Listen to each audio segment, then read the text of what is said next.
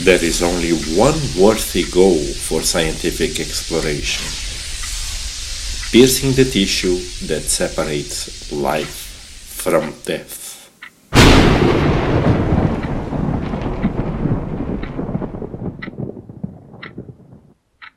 This is a quote from the book Frankenstein by Mary Shelley. Quotes from English literature read by Claudio Bruno.